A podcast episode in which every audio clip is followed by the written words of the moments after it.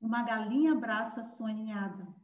Quando eu nasci, a terra gemia de angústia como um campo de batalha no qual as pessoas derramam o sangue uma das outras. As pessoas viviam em extrema confusão e escuridão e exploravam umas às outras sem coração.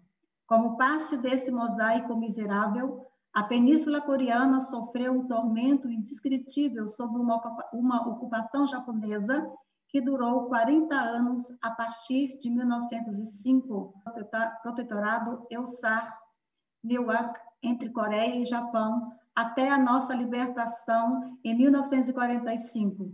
Nasci durante aquele período de opressão. Nasci em 1943 em Anju, província de Pyongyang do Sul, onde hoje é a Coreia do Norte.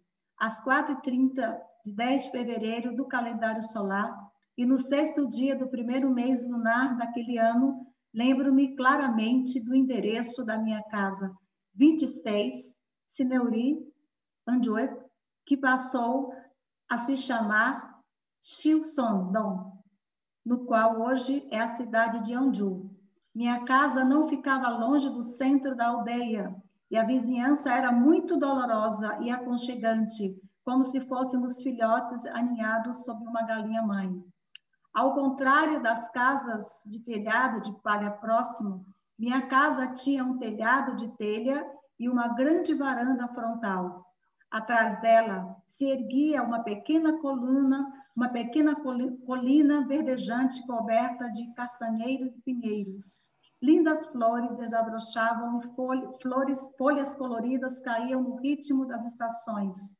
E ouvi todo tipo de pássaro cantando e piando juntos.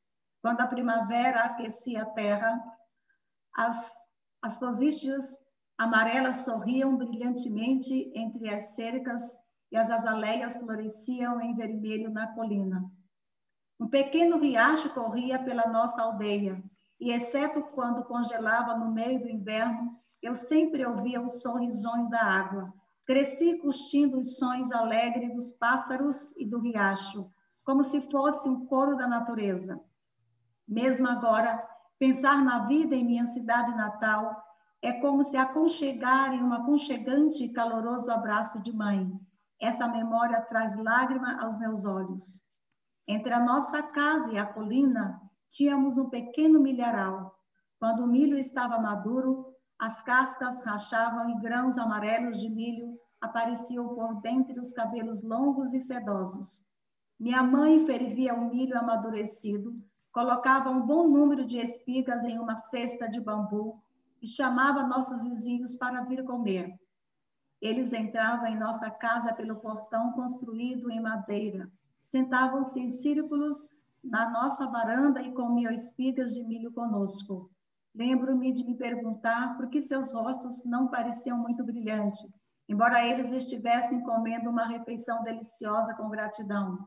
Pensando nisso, nos anos depois, percebi que essas pessoas estavam empobrecidas devido à severa exploração do governo invasor. Eu me exprimia entre os adultos e tentava comer os grãos de uma espiga de milho, mas quando criança nunca tive sucesso. Ao me notar, minha mãe sorria gentilmente, arrancava alguns grãos amarelos de sua espiga e os colocava em minha boca. Lembro-me como se fosse ontem dos grãos de milho doce rolando na minha boca.